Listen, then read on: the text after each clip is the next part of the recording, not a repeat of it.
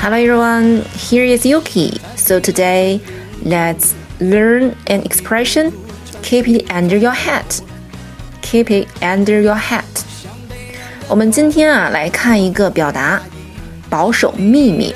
Keep it under your hat。那这个俚语啊，它是源自中古时期的。那弓箭手在打仗的时候呢，会将弓弦呢藏在帽子里边，以备不时之需。同时要保持干燥。后来呢，人们在紧急情况突发的时候呢，会将重要的东西啊，比如说情报、信件，藏在日常所戴的帽子里。那因为再怎么样啊，也没有人会粗鲁的去揭开别人的帽子一探虚实。后来呢，这个用法就渐渐的演化为保守秘密的意思了。Alright, here are the examples. Number one, if you promise someone to keep it under your hat, please stick to it. 如果你承诺别人保守秘密，那就请遵守诺言。If you promise someone to keep it under your hat, please stick to it. Number two, if I tell you something, will you promise to keep it under your hat? 如果我告诉你一件事儿，你能答应保守秘密吗？If I tell you something, will you promise to keep it under your hat? Okay, that's the one.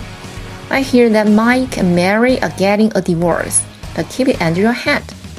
我听说 Mike 和 Mary 啊准备离婚了，不过你要保守秘密。I hear that Mike and Mary are getting a divorce, but keep it under your hat.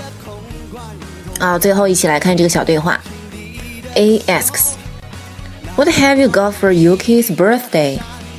Yuki 生日，你打算送什么？What have you got for Yuki's birthday? And B replies, I prepared a computer for her. 我准备了一台电脑。I prepared a computer for her. And then E says, She was always been dying for a computer.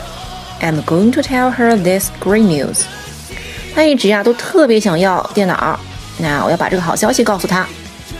She was always been dying for a computer. I'm going to tell her this great news.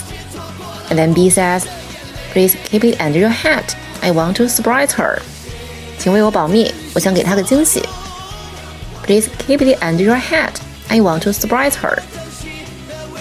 好了，以上就是今天的内容了，咱们下次再见，拜拜。